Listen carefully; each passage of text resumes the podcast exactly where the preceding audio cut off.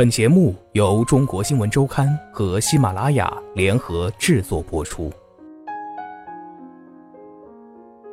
罗曼蒂克消亡史》自从开拍直到如今上映，一直备受关注，因为他的演员阵容，因为神秘莫测的片名，也因为导演陈耳在圈内的口碑。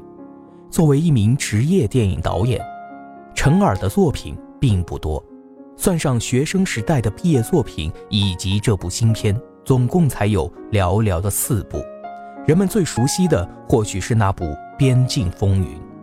但稀疏的数量并不能够掩藏这部电影所潜伏的巨大野心。它不仅拥有葛优、章子怡、前野忠信等一众明星，同时还隐隐浮动着杜月笙、黄金荣、戴笠。蝴蝶等历史人物似幻还真的身影。上海，一九四一年，那是一个在中国近几十年影视剧发展历史中都被过度阐释的年代，早已经在历史的烽烟中魂飞魄散，却常常在大量年代剧中借尸还魂。看上去，他常常与国恨家仇、纸醉金迷以及英雄美人联系在一起，散发出诡异的血腥气意或脂粉香。导演陈尔将他的新片《罗曼蒂克消亡史》定格在那个年代，这是他职业生涯中的第四部电影，前三部分别是短片《犯罪分子》、剧情长片《第三个人》与《边境风云》。他们的共同特点是风格阴郁凌厉，带有浓烈的悬疑色彩，并且在人性的暗处深深扎根。陈耳并不是一个高产的导演，一九九九年从北京电影学院毕业后，几乎每隔几年才会有一部作品问世。而按照他对于中国新闻周刊的讲述，他的工作方式便需要枯坐一段时间，让时间静止沉淀。真的就是字面理解的意思，完全什么也不干。在《边境风云》上映之后，陈耳枯坐了半年，然后突然有一天，我就是想写点什么。二十天之后，他写出了《罗曼蒂克消亡史》的剧本。最初，陈耳写下的故事与如今即将上映的电影并没有什么太大的差异。它起始于1937年山雨欲来的大时代。结束于一九四五年，战争的轰然落幕。帮派大佬、交际花、电影明星，说着地道上海话的日本人，只收交通费的杀手，深不可测又充满傲骨尊严的女管家，这些看似典型的老上海人物纷纷登场，在陈耳的引领下，一起进入时光隧道，被历史裹挟着逆流而上。在时代的拐点处，一个个做出自己的抉择，他们共同组成了一部人性的断代史。陈耳这样对于中国新闻周刊形容着他笔下的那些人物，而事实上，他并没有在电影中如惯常商业剧情片所做到的那样，将每一个人物的前因后果交代得仔仔细细，而是截取出他们生命中意味悠长的片段。将其延展放大，并将单线的时空打乱后重新组合，刻意制造出令人眼花缭乱的效果。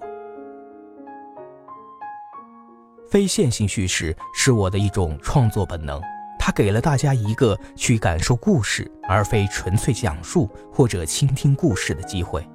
陈耳这样对中国新闻周刊解释。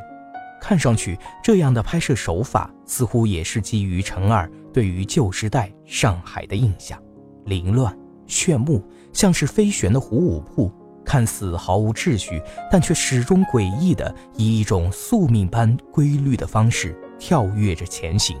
并最终在茫茫暗夜中烟花散尽。在电影预先举行的一次新闻发布会上。当被主持人问起缘何给自己的电影起了这样一个看起来云山雾罩的名字，陈耳简洁的回答就是字面上看起来的意思。随后他又在中国新闻周刊的采访中解释道：“罗曼蒂克消亡史意味着一切美好事物的消失与灭亡，一切的浪漫的东西，它们都会消失的，只是速度和时间的问题。罗曼蒂克是英文词汇“浪漫”的音译，一个中文语境中本来没有，在清末明初才舶来的词汇。与那些传统中国人熟悉的优雅又节制的古诗词不同，罗曼蒂克本身就带有那个时代上海的强烈特征，不中不西，新旧交替，并且黑白斑驳。有一种说法形容历史进程中的所谓乱世，它的意义在于你想成为什么样的人，就有机会成为什么样的人。从最初的片名《旧社会》。到《浮生旧梦》，在最终落笔定格为如今的罗曼蒂克消亡史。陈儿仿佛一直在电影中，用一座从文字到光影敷衍中的空中楼阁来印证这个说法。战争、阴谋、爱情与欲望，这些元素都是他建造这座楼阁的砖瓦。而在这一切的背后，作为创作者的他。如同一匹识途的老马，沿着记忆一路攀援，刨开岁月的坟茔，追溯出一段弥漫着血腥味的迷人旧时光。而关于电影提前公布的主题歌曲，陈耳刻意回避了大部分人耳熟能详的那些爵士味的上海老歌，而是重新启人创作了一首英文歌《带我回上海》。一个声线阴哑的男生千回百转地絮叨着：“带我回上海，带我回上海，回到我的心之所向。”我是一个破开的人，会回避大家惯常使用或者欣赏的音乐，比如周璇的歌或者老上海的评弹等等。我要打造一个新的上海。陈耳这样说。虽然陈耳并没有明确承认自己的电影故事与真正的史实有着千丝万缕的勾连，但是看着那些影像中的人物，你却很难不去联想一些什么。葛优演绎的帮派大佬有着贫寒出身的过往，外表儒雅，喜欢隐匿在阴影中，不动声色地解决掉一些事情，有时候是金钱，有时候是人命。但最终，他碰上的难题涉足国足命运。这个人物叫陆野，在以他为主题的预告片中，更是被提纲敕令般的印上了几个朱红色的字体：人面、情面、场面。这六个字来源于杜月笙，他曾经说过：“人生在世，人面、情面、场面这三碗面最难吃。”之前曾有观众半开玩笑的总结葛优在贺岁档电影中的形象：他如果是光头，就说明这个角色是好人；如果是长发，就说明是坏人。尽管是一句戏言，但听上去也有几分道理。在《罗曼蒂克消亡史》中的葛优，破天荒地用发蜡抿起了稀疏的头发，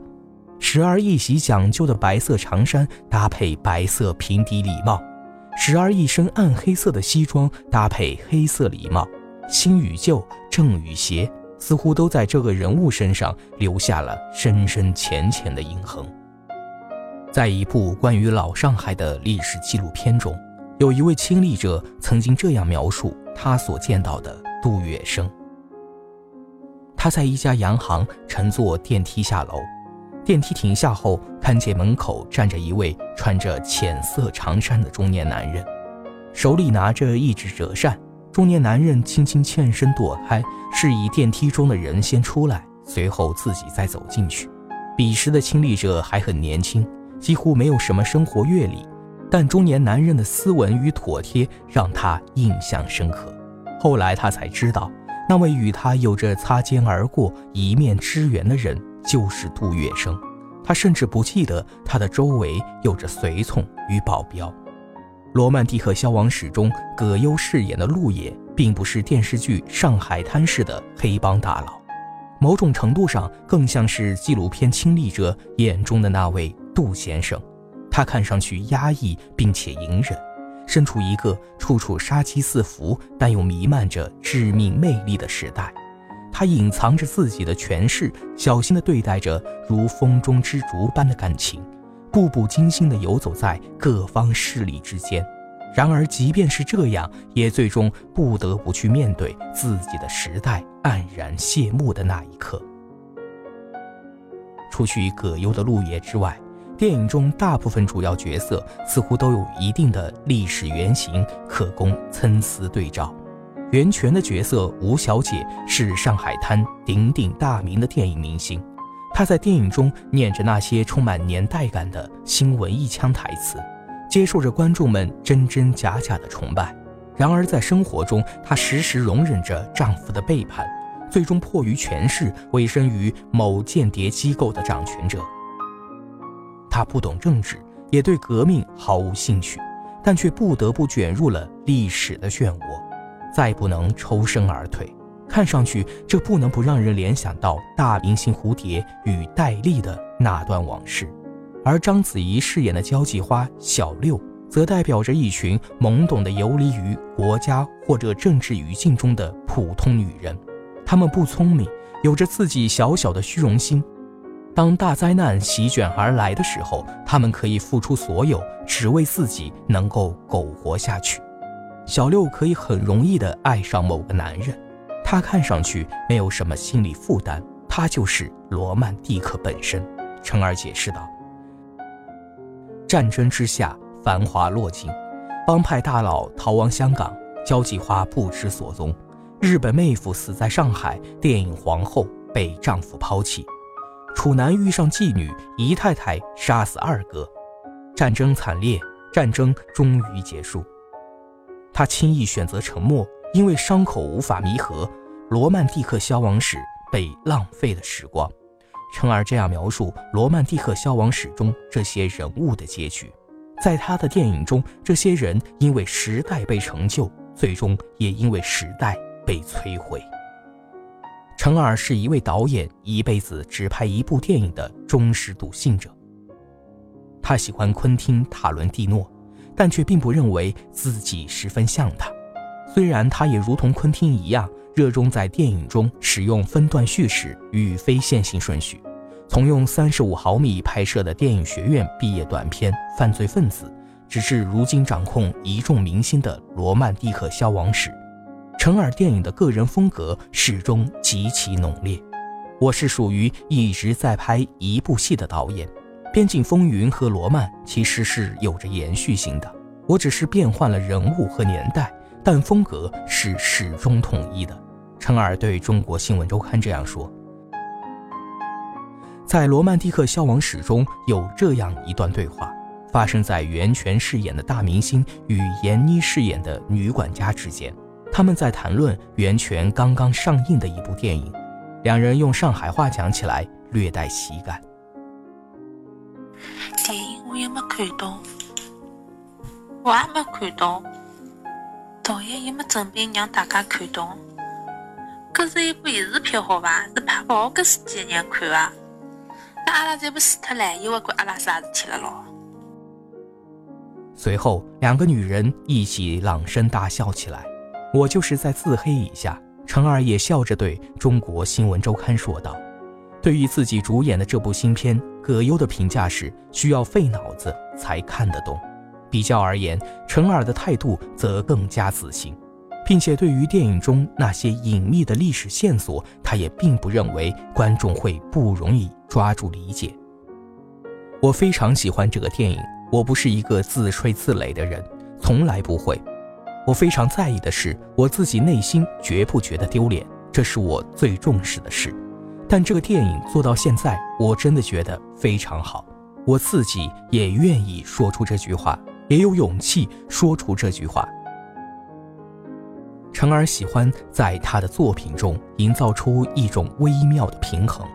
我从上学的时候就在找那个点。他不相信广义上的艺术片与商业电影的区分，在他看来，好的电影应该是有很多商业元素，同时又有着非常强烈的个人思考和风格。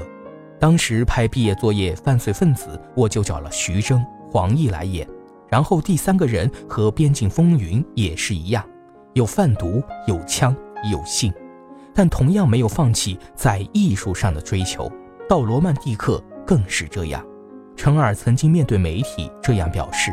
而在电影的细节上，陈耳也喜欢将市井家常的场景用充满舞台剧意味的镜头表现出来。他热衷拍摄吃饭的镜头，一粥一菜一饭，家宴或者点心，饭桌上的每个人物都在谈笑间各怀心事。有人在想着要去演电影，而有人则在犹豫着要不要去杀人。在早前《罗曼蒂克消亡史》的一款海报中，陈儿引用了菲茨杰拉德在《了不起的盖茨比》中的一句话：“于是我们继续奋力前行，逆水行舟，被不断的向后退，直至回到往昔岁月。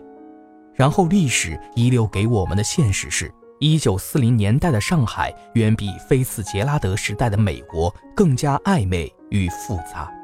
它是歹土，是洋场，是孤岛，是一群人发迹与灭亡的地方。在电影后期制作完成之后，陈耳开始了全国路演宣传的旅程。他选择了苏州作为其中一站，因为电影中葛优的一句台词：“我看见你上了车，你应该是去了苏州，从苏州再坐火车往北走。我有时候。”会想起你，没有人知道陈耳真正想用这句台词表达什么，或许是他习惯说的字面意思，或者是借助空间概念，再徒劳地抓住一点罗曼蒂克的余韵。在说完这句台词后，他电影中的人物依旧在大部分时间沉默着，然后等待着自己的时代慢慢结束。